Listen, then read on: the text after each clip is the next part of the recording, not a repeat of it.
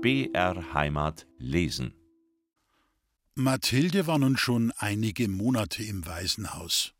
Hätte sie jemand gefragt, ob es ihr dort gefalle, sie hätte es nicht zu sagen gewusst. Es war gut, ein Dach über dem Kopf zu haben, jeden Tag Essen zu bekommen, und die anderen Mädchen waren wie im Leben draußen, manche nett, manche neutral, einige gehässig. Von den Schwestern, die die Anstalt führten, galt das Gleiche, einige nett, andere nicht so nett.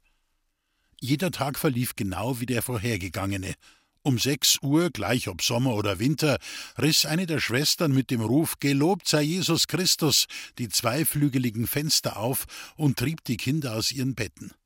Es folgte das Ankleiden, nachher ging es in die Kirche. Dann gab es Frühstück und anschließend begann der Unterricht. Nach dem Mittagessen mussten die Mädchen in der Küche helfen, hierauf waren die Hausaufgaben zu machen, und nach dem Nachmittagstee, zu dem es sonntags ein Marmeladenbrot gab, dürfte man sich im Aufenthaltsraum unter der Aufsicht einer der Schwestern still beschäftigen. Dabei war Lesen nicht so gerne gesehen, Sticken und Stricken dagegen stand bei den Schwestern in hohem Ansehen. Obwohl Mathilde sehr geschickt im Handarbeiten war und es ihr auch Freude machte, versuchte sie so oft wie möglich ein Buch zu lesen, eines, das in der kleinen Bibliothek der Anstalt ausgeliehen werden konnte. Es gab dort die Jugendblätter, den deutschen Balladenschatz, die Erzählungen von Christoph von Schmidt, einige Gedichtbände der Klassiker und auch ein paar Märchenbücher. Diese waren Mathildes Lieblinge.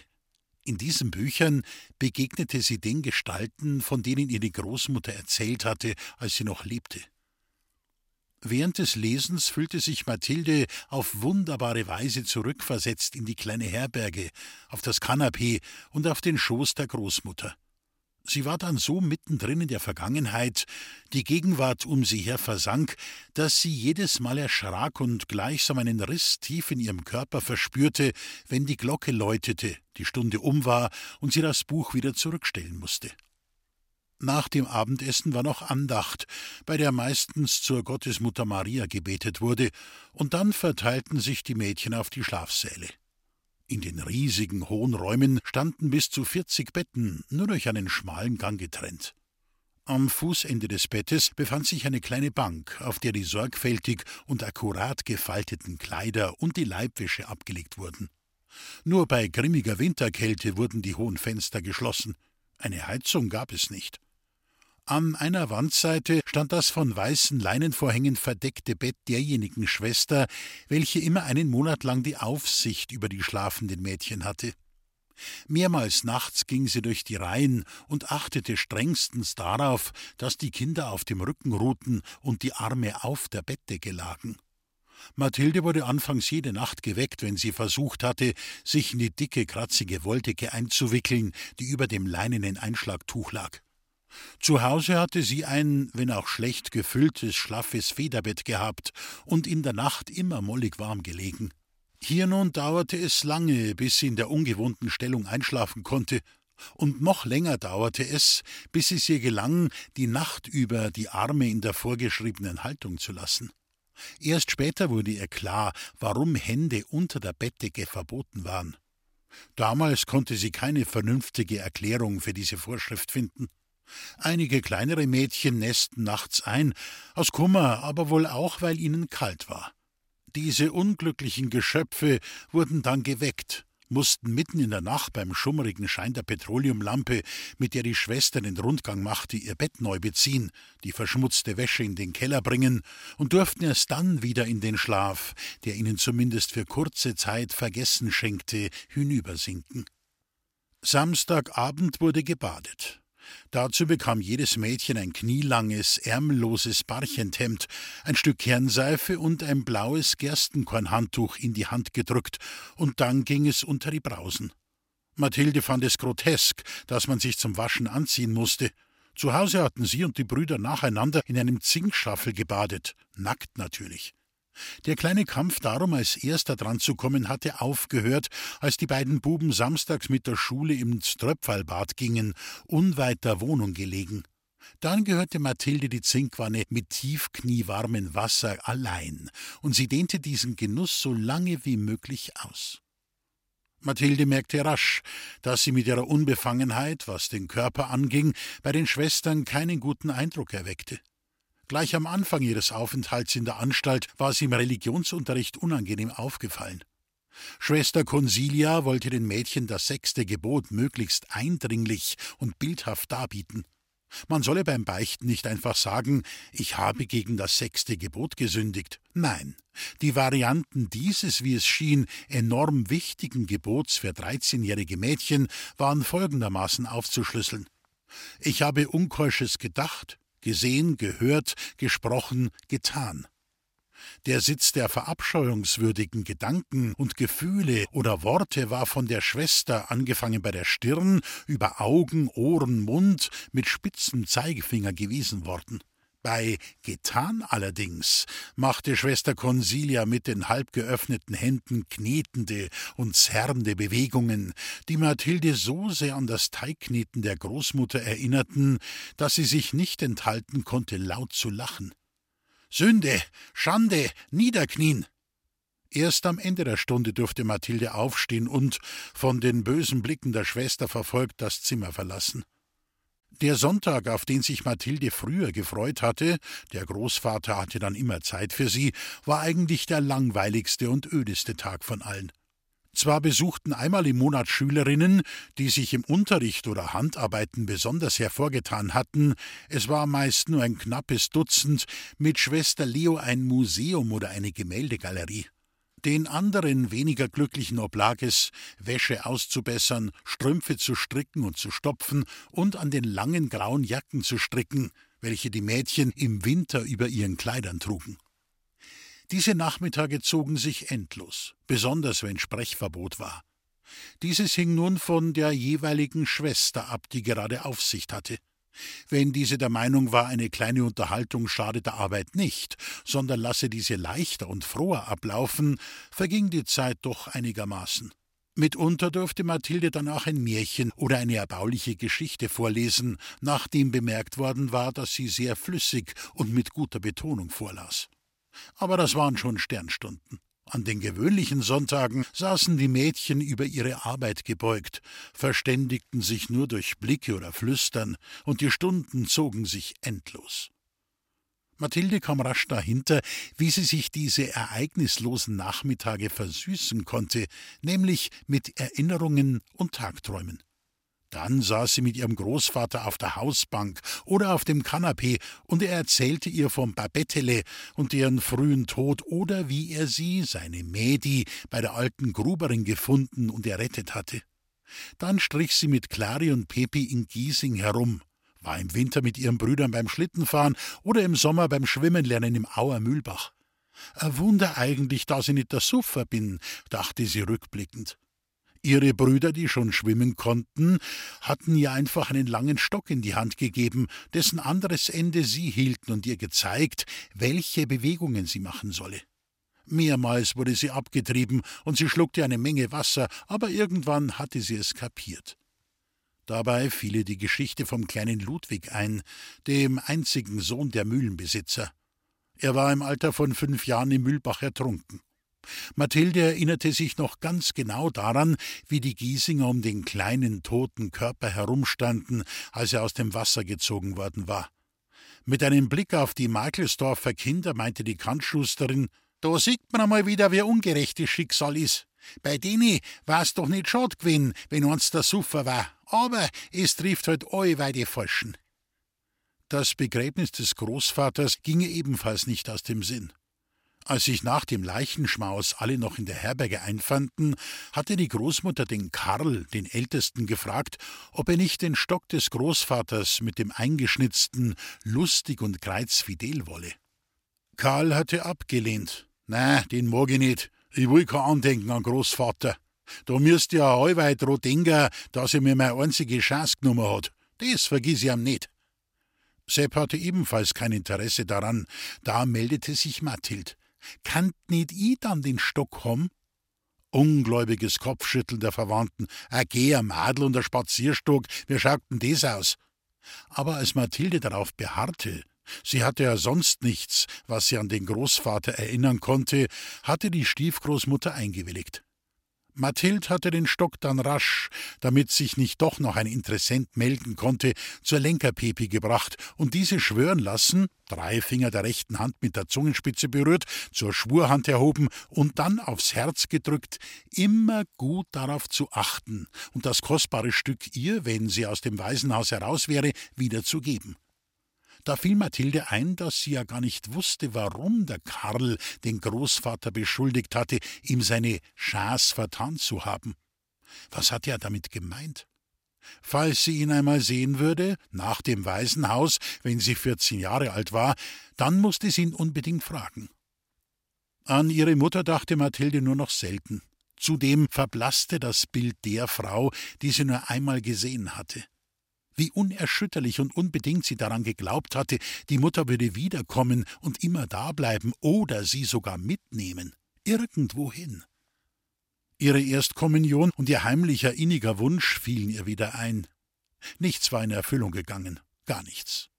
Man konnte sich etwas noch so sehr wünschen oder an etwas noch so sehr glauben, es nützte nichts. Das Leben ging so, wie es wollte, und ließ sich durch kein Beten, Gelübde oder Wünschen von seinem vorgezeichneten Weg abbringen. Das Leben, dachte Mathilde, mein Leben, wie würde es weitergehen? Sie wusste, dass sie mit vierzehn Jahren, wenn die Schule beendet war, nicht mehr im Waisenhaus bleiben konnte. Wo würde sie dann hinkommen? Was sollte sie dann anfangen? Würde sie eines Tages selbst entscheiden können, wo sie wohnen wollte und wie sie ihren Lebensunterhalt verdienen könne? Eines Tages, ja vielleicht, aber bis dahin war noch lange hin. Sie beschloss, lieber wieder ihre Erinnerungen hervorzuholen, anstelle sich in der Unsicherheit einer fernen Zukunft zu verlieren. Es war wieder Frühling geworden. Mathilde stand nach dem Nachmittagstee an einem der hohen Flurfenster und verweilte ein wenig auf dem Weg zum Aufenthaltsraum. Sehnsüchtig sah sie auf die besonnte Straße hinunter. Da bemerkte sie einen jungen Mann, der auf dem gegenüberliegenden Trottoir auf und ab ging, hin und wieder einen Blick auf das Gebäude des Waisenhauses werfend. Aber das war ja Karl, ihr ältester Bruder. Schnell öffnete sie das Fenster und rief ihn an.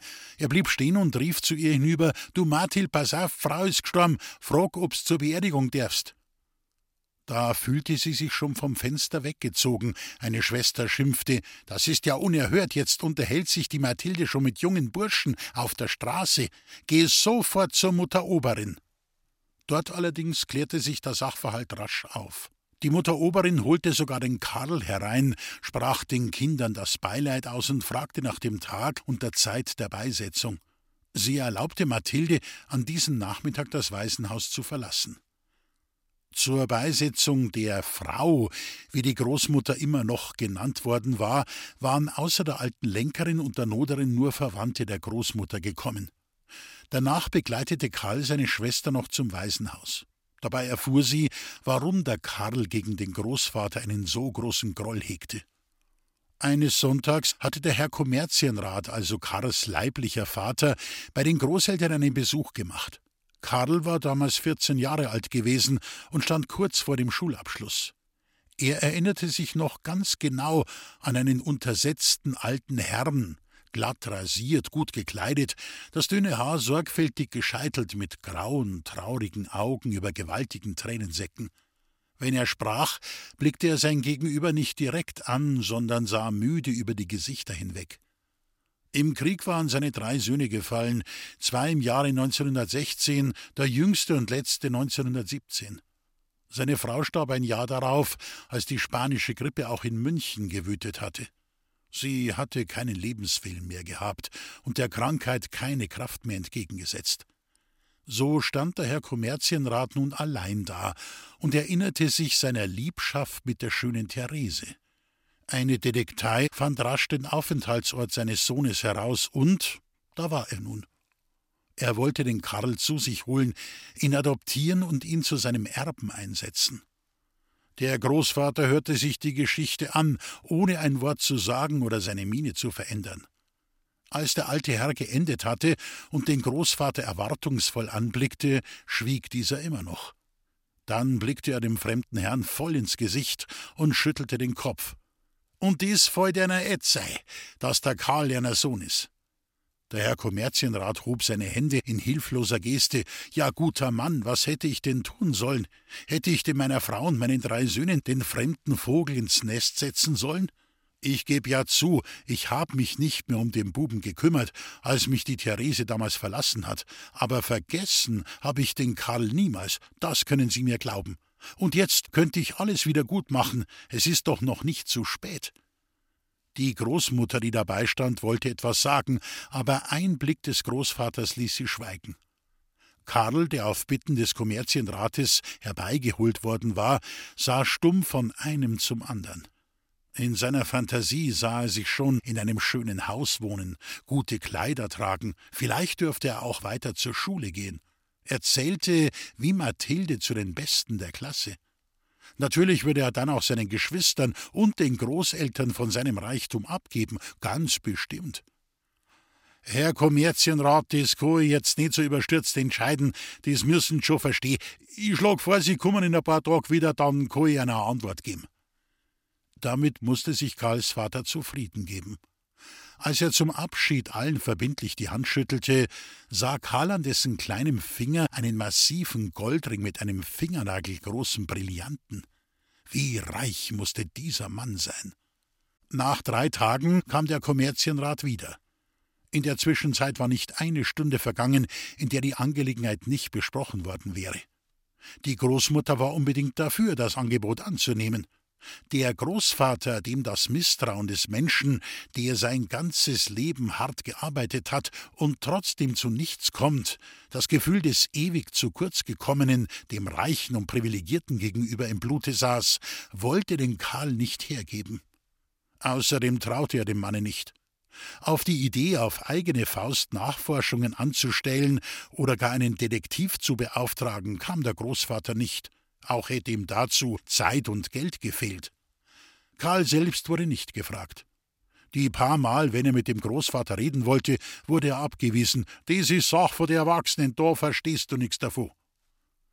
Wenn der Karl dann den berechtigten Einwand brachte, dass es ja um ihn und seine Zukunft ginge, darum, dass er aus der Armut herauskäme und dazu noch auf bequeme Art und Weise, wurde der Großvater richtig böse. Schau, dass du aus eigener Kraft was wärst und verlass dich nicht auf ein Mo, von dem's nix weißt als sein Name und sein Titel. Wer weiß denn, ob das alles stimmt, wo sie uns verzeiht? Und wenn's auch wahr ist, du bist bis jetzt auch ohne einem groß geworden. Wir brauchen dem sein Geld und sein Hilf nicht. Als der Herr Kommerzienrat den abschlägigen Bescheid erhielt, machte er einen sehr niedergeschlagenen Eindruck. Ich habe schon befürchtet, dass Sie den Burschen nicht hergeben wollen. Schade, ich hätte ihm sicherlich nützen können, aber auch für mich wäre es gut gewesen, wenn ich meine alten Tage nicht so einsam hätte verbringen müssen, das kann ich nicht verhehlen. Schade, schade. Erlauben Sie mir wenigstens dem Karl eine Ausbildungsbeihilfe zu geben? Wo ist er denn heute? Kann ich ihn noch mal sehen? Der Karl ist nicht daheim, der ist in der Schule. Und einer Geld können es wieder mitnehmen. Wir brauchen nichts und wir wollen auch nichts geschenkt, wir kommen auch so zurecht. Also nichts für ungut, pfiat einer gut. Damit war für den Großvater die Sache erledigt, aber nicht für den Karl. Er war dem Großvater böse, zog, sobald es irgendwie ging, von zu Hause aus und war, so unglaublich es klingen mag, noch als alter Mann dem Großvater Gram, dass dieser ihm die große Chance, ein anderes Leben zu führen, verwehrt und verdorben hatte. Als Mathilde diese Geschichte gehört hatte, wurde sie ganz nachdenklich. Das gab es also, dass Vater oder Mutter, obwohl verschollen, auf einmal wieder auftauchten dann wäre es ja auch möglich, dass ihre Mutter eines Tages käme und sie aus dem Waisenhause hole. Stück für Stück kramte sie ihre Erinnerungen an die Mutter hervor, aber auch die Gespräche, die sie mit der Großmutter, selten genug, über ihre Herkunft geführt hatte. Auch aus einigen Bemerkungen der Nachbarn oder was die Clari oder die Pepi zu Hause gelauscht und ihr hinterbracht hatten, setzte sie sich ein Mosaik zusammen. Im Geiste machte sie eine Liste. Auf die eine Seite kamen die Punkte, die vermuten ließen, dass die Mutter noch lebte, auf die andere diejenigen, die befürchten ließen, dass sie, Mathilde, wirklich von aller Welt verlassen war und nur noch ihre Brüder als Verwandte hatte. Für die Hoffnung, wenigstens noch eine Mutter zu haben, stand das Versprechen, aus Amerika zurückzukommen oder die Kinder nachzuholen. Dies hatte Mathilde vom Großvater erfahren, den sie kurz nach dem Tode der Großmutter einmal abends, als sie nicht schlafen konnte und wieder in die Stube kam, dabei überraschte, wie er auf dem Küchentisch eine Anzahl Papiere und Briefe liegen hatte, in denen er halblaut las. Mathilde, vor der nichts Geschriebenes sicher war, seit sie lesen gelernt hatte, zog sofort eine Karte mit schwarzem Rand heraus. Der Großvater wollte ihr diese zwar gleich wegnehmen, aber sie flüchtete lachend in die entfernte Ecke der Küche, und bis sich der alte Mann von seinem Kanapee erhoben hatte, hatte sie den Text schon gelesen. Großvater, wer ist denn das? Der Dr. Hornsen, kennst du den? Mädi, gib her, das ist nix für die, das verstehst du noch nicht. Großvater, tu doch nicht allweil so, als ob ich nur ein kleines Kind war. Nachdenklich schaute er seine Enkelin an. Ja, es stimmte schon aus seiner kleinen Medi. Seinem Liebling war ein Mädchen geworden, das, bis auf das noch runde Gesichtchen, alles Kindliche abgelegt hatte. Groß für seine elf Jahre, langgliedrig und schlank, mit ein paar wenig eckigen Bewegungen, konnte er sich gar nicht vorstellen, wie er sie vor ein paar Jahren noch, in jener Winternacht, als er sie beinahe verloren hätte, auf seinen Armen nach Hause getragen hatte. In jenen Tagen war ja auch der Brief seiner Tochter gekommen, in dem sie ihm und seiner Frau mitgeteilt hatte, dass sie nach Amerika auswandern wolle. Eigentlich hatte das Kind ja ein Recht zu wissen, wer und wo ihre Eltern waren.